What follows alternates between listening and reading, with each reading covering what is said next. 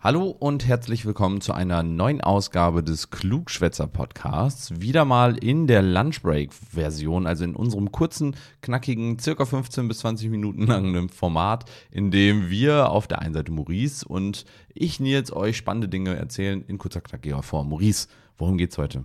Äh, heute geht es um eine neue Theorie in der Psychologie, aber bevor ich darauf eingehe, vielleicht nochmal ganz kurz der Shoutout. Wir haben eine sehr, sehr interessante Reihe hinter uns. Das wird jetzt die erste Episode sein außerhalb dieser Reihe. Wir haben eine Reihe, wo wir über, naja, Sucht und Abhängigkeit reden und das aus ganz, ganz vielen Gesichtspunkten betrachten. Ähm, wir würden uns freuen, wenn ihr da mal reinschaut. Das ist so ein bisschen ein Herzensprojekt. Wir haben da sehr viel Arbeit reingesteckt. Ähm, aber so viel vorweg. Und zwar ähm, möchte ich heute über etwas reden, was, naja, was interessant ist. Ich fand es sehr interessant. Es ist eine Theorie, aber vielleicht bevor wir darauf wirklich eingehen, versuche ich mal so von der Seite zu kommen. Und zwar, Nils, wenn du Filme guckst oder Bücher liest, hast du so bevorzugte Genres, die du konsumierst? Mm, ja, schon. Ähm, also es gibt auf jeden Fall so ein paar Genres. Weiß ich nicht, Fantasy finde ich meistens ganz cool, Science Fiction mhm. finde ich cool.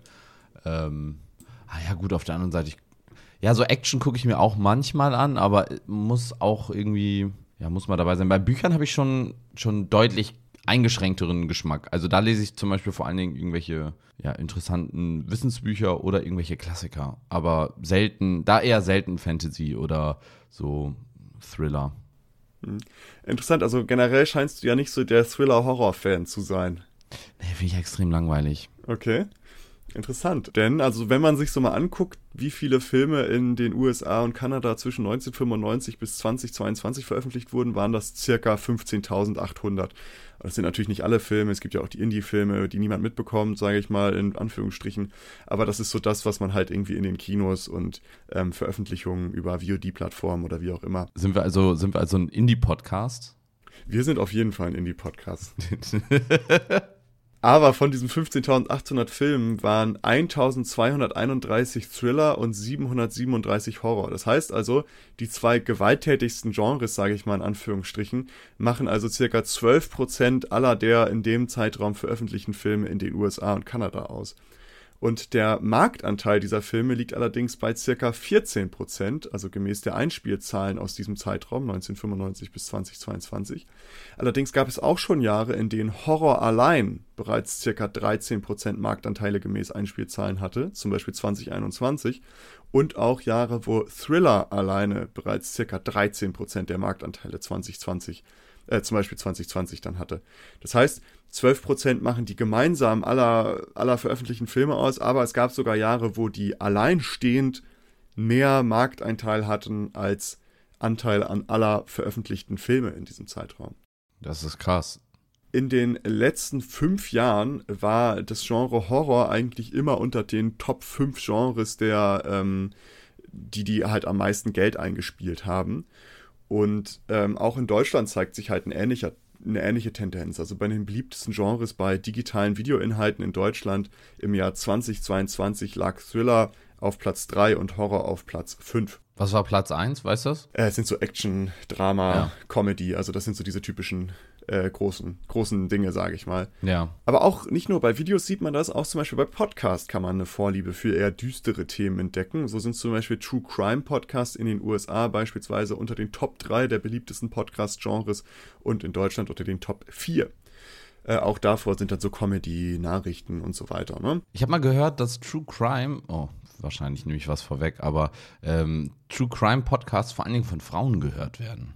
Äh, du nimmst nur bedingt was vorweg. Aber äh, das ist nicht jetzt, du hast jetzt nicht groß gespoilert. Okay, wunderbar. Apropos Spoiler, dazu haben wir auch mal eine Episode gemacht. Äh, Spoilerwarnung heißt die. Äh, hört auch auf jeden Fall mal rein. Spoiler, die ist gut. Also wir haben das bei Filmen, wir haben das bei Podcasts und auch bei Büchern kann man das sehen, denn zum Beispiel das Genre Krimi, Thriller und Horror ist mit äh, das mit Abstand meistgelesene Genre in Deutschland. 49% der befragten Männer und 47% der befragten Frauen gaben an, dass sie solche Bücher lesen würden.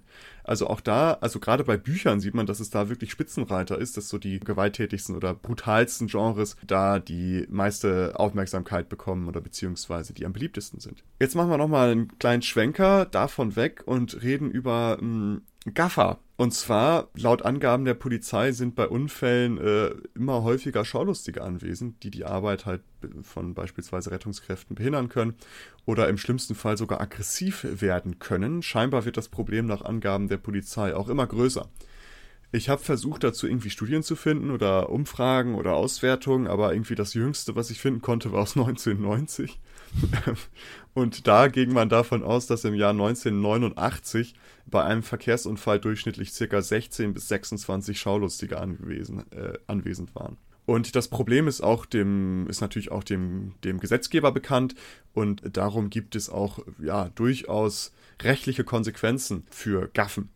Zum Beispiel einfaches Gaffen, also nur da stehen und zugucken, ist schon eine Ordnungswidrigkeit und kann mit einem Bußgeld bis zu 1000 Euro, in Niedersachsen sogar bis zu 5000 Euro bestraft werden und Fotos, Filme von einem Unfall, von Unfalltoten machen, ist dann schon eine Freiheitsstrafe von bis zu zwei Jahren oder Geldstrafe.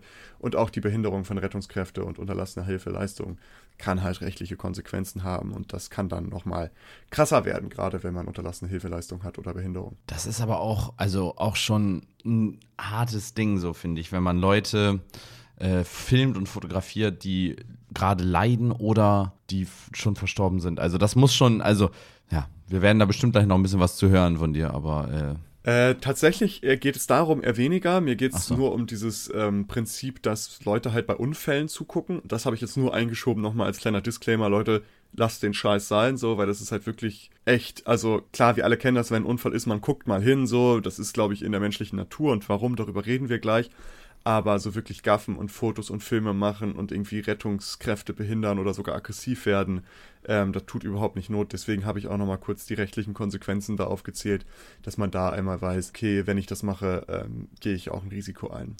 Oh, ich habe eine Vermutung, was gleich noch kommt. Ich sage noch nicht so viel, aber ich sag mal so, wir werden vielleicht mit einem alten, bekannten Phänomen nochmal wieder zu tun haben. Ähm, nee, also das ist, also keine Ahnung, ich weiß nicht, wo du gerade mit dem Kopf bist, aber Vielleicht ist es auch schön, weil ich habe die Einleitung so gemacht, dass es noch nicht ganz klar ist, wohin es geht. Ja, okay. Ich, ich, ich, sag, ich sag nachher, was ich, was ich im Kopf habe. Okay, alles klar. Erzähl mal alles weiter. Ich, ich behindere dich nicht weiter bei deiner Podcast-Arbeit. Sehr gut. Denn also die Frage ist ja, warum ist das so, dass wir halt zum Beispiel häufig Thriller oder Horrorfilme schauen, True Crime Podcast hören, Gruselbücher lesen und bei Unfällen nicht weggucken können und das manchmal sogar so krass, dass wir eine ne Straftat begehen, wir Menschen da kommt jetzt diese neue Theorie ins Spiel, die ich am Anfang erwähnt habe, worum es heute gehen soll. Und zwar die Morbid Curiosity Theorie nennt sich die. Ich weiß nicht, ob du davon schon mal gehört hast. Äh, es ist so relativ neu und jung.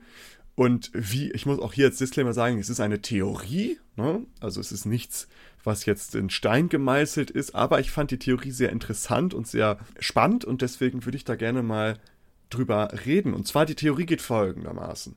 Für unsere antiken bzw. prähistorischen Vorfahren war die Welt im Durchschnitt noch viel, viel gefährlicher als für uns momentan.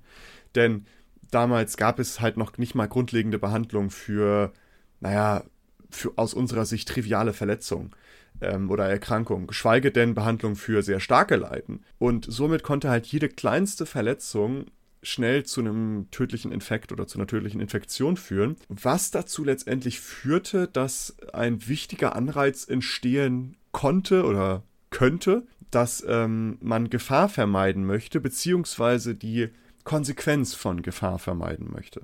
Doch um diese Gefahr bzw. die Konsequenz zu identifizieren, gegebenenfalls um die halt vermeiden zu können, muss man die Gefahr ja erstmal kennen. Nur so kann man sinnvolle Maßnahmen halt treffen, um Gefahrenpotenziale abzuschätzen, was letztendlich dazu führt, dass man mit Gefahren besser umgehen kann. Und genau da kommt diese Morbid Curiosity ins Spiel, beziehungsweise ich nenne das jetzt mal im Deutschen Kuriosität für Gefahr oder für Morbides ins Spiel. Und der Theorie zufolge fühlen wir uns Beispiel dazu, beispielsweise dazu verleitet, bei Unfällen hinzugucken, da wir selbst ungerne in einen solchen verwickelt werden wollen und anhand der beobachteten Informationen unsere Entscheidung und unser Verhalten gegebenenfalls entsprechend anpassen. Zum Beispiel den Rest des Tages langsamer fahren, nicht vor Kurven überholen oder ähnliches. Und ebenso soll dieses Verhalten auch auf potenzielle Feinde Raubtiere aufmerksam machen, sag ich mal, Raubtiere in Anführungsstrichen. Somit können Thriller, Horrorfilme oder True Crime Podcasts einen ähnlichen Zweck erfüllen, denn das Eintauchen in imaginäre oder beziehungsweise quasi imaginäre Welten, in denen gefährliche Situationen eine Rolle spielen, soll uns mit Informationen zur Gefahrenvermeidung, äh, Gefahrenvermeidung versorgen, deren Erhalt in der realen Welt meist sehr bedrohlich und gefährlich werde, wäre. Zum Beispiel gucken wir uns halt einen Thriller über irgendeinen psychopathischen Massenmörder an, um mehr über solche Personen zu erfahren, damit wir eben jene besser erkennen, sage ich mal in Anführungsstrichen, wenn wir diesen im realen Leben begegnen sollten. Und ein klassisches Beispiel, das Gucken von American Psycho, ich weiß nicht, ob ihr den Film kennt, ein absoluter Klassiker mit Christian Bale in der Hauptrolle, Patrick Bateman, vielleicht sagt das zu einigen was. Also wenn wir uns diesen Film angucken, zeigt es uns das zum Beispiel ganz gut, dass böse Menschen in Anführungsstrichen oftmals Persönlichkeitsmerkmale der dunklen Triade aufweisen. Das ist ein alter Bekannter, den wir schon mal Das hatten. meinte ich tatsächlich. Ach so, auch. okay. Das Phänomen der dunklen Triade war das, wo ich so auch dachte, so das ist doch bestimmt, aber aus einem anderen Grund, aber äh, komme ich nachher nochmal dann zu. Ja, aber Maurice, was ist denn die dunkle Triade, bevor wir jetzt weitermachen? Wir, genau. wir haben es oft genug angesprochen, aber vielleicht nochmal für die, die die alten Folgen nicht kennen. Genau, das wollte ich gerade nochmal erklären. Also wenn wir zum Beispiel American Psycho gucken, würden wir halt merken, dass böse Menschen Psychopathie zum Beispiel, das ist ein Teil der dunklen Triade und das ist antisoziales Verhalten, Empathielosigkeit oder enthemmtes Verhalten, dass sie häufig solche Züge haben oder Narzissmus aufweisen, also Bestätigungen über Eitelkeit und egoistische Wertschätzung, sage ich mal, oder auch Züge des Machiavellismus aufweisen, also Fokus auf den persönlichen Nutzen und heuchlerisches Verhalten, Manipul Manipulativität, um halt eigene Ziele zu erreichen. Bei American Psycho zum Beispiel sehen wir das ganz, ganz eindeutig. Da gibt es zum Beispiel diese eine geile Szene, wo die so Visit Visitenkarten vergleichen. Ich weiß nicht, mhm. ob du das kennst, wo dann ähm, irgendwie, er holt seine Visitenkarte raus und es wird so beschrieben, ja, das Weiß ist so eine ganz bestimmte Art von Weiß und die Letterform, die er gewählt hat, ist die und die und alle gucken sich das an und sagen so, boah, ja, cool, coole Krediten, äh, wie Visitenkarte. Und dann kommt irgendwie so ein Kollege und schmeißt was ähnliches hin, das sieht fast identisch aus und da finden die Kollegen das halt besser, diese Visitenkarte. Und er regt sich darüber total auf und ich glaube sogar, mich auch daran zu erinnern, dass es das erste ausschlaggebende Punkt dafür ist, dass er seinen ersten Mord begeht. Spoiler! Ja, aber ich glaube, den Film, der ist schon so alt, da kann man gar nicht mehr so viel spoilern. Aber das ist so, also wenn man diesen Film sieht zum Beispiel, merkt man, worauf man, worauf man achten muss, damit man irgendwie psychopathische Menschen beispielsweise erkennt, beziehungsweise was die dunkle Triade ist. Zumindest man könnte denken, dass man das lernt. Genau, also, ne, aber äh, zusammengefasst ist also diese Morbid Curiosity ist so eine Low-Cost- High-Benefit-Strategie zur Gefahrenvermeidung, womit halt der Konsum von Horror oder ähnlichem mehr als nur Unterhaltung oder Sensation für einen sein könnte. Laut einer Studie, es gibt, es wird halt untersucht, diese Theorie, diese Morbid Curiosity äh, und die habe ich auch alle verlinkt. Ähm, und es gibt eine Studie dazu auf, dass wir alle scheinbar ein wenig von dieser Kuriosität aufweisen. Und bei einigen kann diese Morbid Curiosity halt auch deutlich ausgeprägter sein, was entsprechendes Verhalten verlässlich erklären könnte. Das heißt zum Beispiel Menschen mit einem, Morbid, äh, mit einem hohen Morbid Curiosity Score, es gibt dafür so einen Erhebungsbogen, äh, sage ich mal, wo man seinen Score ermitteln kann, kann man auch selber online machen. Und Menschen, die so einen hohen Score haben, sind auch häufiger genau die Menschen, die sich mehr mit solchen entsprechenden Informationen aus, auseinandersetzen, zum Beispiel häufiger Thriller gucken, häufiger Horrorfilme konsumieren, häufiger Krimis lesen und so weiter. Ähm, ich habe das gesehen und ich dachte so, ah, irgendwie interessant. Wie gesagt, es ist nur eine Theorie, man wirklich beweisen wird man das vielleicht äh, nie wirklich. Aber ich fand diese, äh, diese Theorie irgendwie interessant und dachte, darüber mache ich mal einen kleinen, einen kleinen Lunchbreak. Und ich habe euch jetzt in den Show Notes eine Webseite verlinkt, wo ihr selber euren Morbid Curiosity Score ermitteln könnt. Meiner war nicht so wirklich großartig, war so Mittelmaß, würde ich mal sagen. Ähm, und da könnt ihr gerne mal durchklicken und euch euer Morbid Curiosity Score aus ausspucken lassen. Ich fand es sehr interessant. Also ich habe da noch nie so drüber nachgedacht, ob das vielleicht auch einen tieferen Sinn haben könnte, rein theoretisch, warum Thriller und Horror so beliebt sind. Ich hatte, ich hatte tatsächlich, um vielleicht noch eben aufzulösen, was ich im, im Gedanken hatte, bei, besonders bei Gaffern, also ich glaube, wie du schon gesagt hast, das Hinschauen zu zum Beispiel Blaulicht, äh, der Sinn von Blaulicht ist, dass wir darauf aufmerksam werden. Ich ja. denke, das ist etwas vollkommen Normales, dass wenn wir in einer solchen Situation dorthin schauen, ähm, der Unterschied ist aber, wir verändern, wenn man dabei nichts verändert, so gesehen, also man beispielsweise Autobahn fährt dran vorbei, alles cool, man schaut hin, das ist, glaube ich, normale Neugierde. Einfach, wenn man nicht hinguckt, ist ja auch ein Risiko. Stell dir vor, da läuft dann einer von den Rettenden äh, auf die Straße und du bügelst den über, weil du dir dich gezwungen hast, nein, ich guck da nicht hin, ich ich bin kein Gaffer. Also das ist ja nochmal ein Unterschied. Aber ich glaube, die, besonders dieses Filmen. Ich, ich, dachte immer, dass das vielleicht auch ein Anzeichen für Menschen mit Ausprägung einer Persönlichkeit der, der dunklen Triade da darstellt. Weil ich meine, wenn du das filmst und auch dann auf Social Media zum Beispiel verbreitest, dann ist das ja, warum macht man das so? Und dann dachte ich, das wäre vielleicht so ein Zeichen dafür, erstens macht man sich damit interessant, weil so wie wir auch hinschauen, schauen ja dann die Leute, die dein Instagram oder dein, dein Facebook oder was auch immer anschauen, schauen auch hin und auf einmal bist du interessant. Du benutzt also das Leid der anderen, um selbst interessant zu sein. Dir ist es komplett egal, dass der Mensch dort gerade liegt und unter Umständen Schmerzen hat oder tot ist. Dir geht es nur darum, die Aufmerksamkeit im Internet zu generieren. Und deswegen dachte ich so, vielleicht ist das auch ein Beweggrund dieser Menschen, denn die Leute, also zumindest da, wo ich irgendwie sowas, ich habe es Gott sei Dank noch nie wirklich gesehen, aber wenn ich zum Beispiel mal sehe, dass jemand einen irgendwie geparkten Hubschrauber dann an, an, in den Bergen oder so gepostet hat oder den, die Rettung irgendwie am, an der Skipiste, das sind Menschen, die sowieso extrem viel posten und ähm, die sowieso extrem viel teilen. Und da ist ja schon bekannt, dass Menschen, die das jetzt äh, machen, auch eher dazu neigen, ja, narzisstische Tendenzen oder sowas zu haben. Also das war eher so der Fall. Und bei Horror, ganz ehrlich, ich habe es noch nie gecheckt, weil also erstens ist es super langweilig, finde ich, also wirklich solche Gore-Horrorfilme, weil sie super vorhersehbar oft sind und es geht wirklich, vielleicht ist das auch einfach so eine so eine Adrenalinsucht, weil naja, im, ja. im, Endeffekt, du erschreckst dich und oh, fuck, oder ähm, irgendwie sowas. Aber das finde ich super langweilig. Also.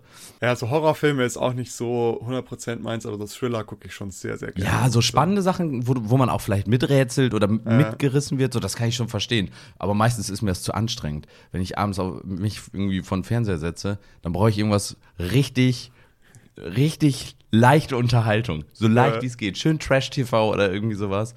Ähm, das ist, das ist das, aber ja, nicht irgendwie was, wo ich, wo ich noch miträtseln. Naja, danke für das Vorstellen, war mega spannend. Äh, aber um nochmal kurz auf dein, ich glaube, also ich glaube, so Gaffer könnten safe diese dunkle Triade erfüllen, so, also ganz klar, weil wenn man Psychopathie ist ja Empathielosigkeit, so, weißt du? Also, ja, gut, aber Psychopathie äh, ist, glaube ich, schon noch, das ist so das Heftigste, glaube ich, was es da gibt in dieser, in dieser äh, ja, also das ist dann schon so richtig. Aber trotzdem, es ist ja antisoziales Verhalten und Empathielosigkeit, mhm. halt tote Menschen zu filmen, so weißt du? Ja.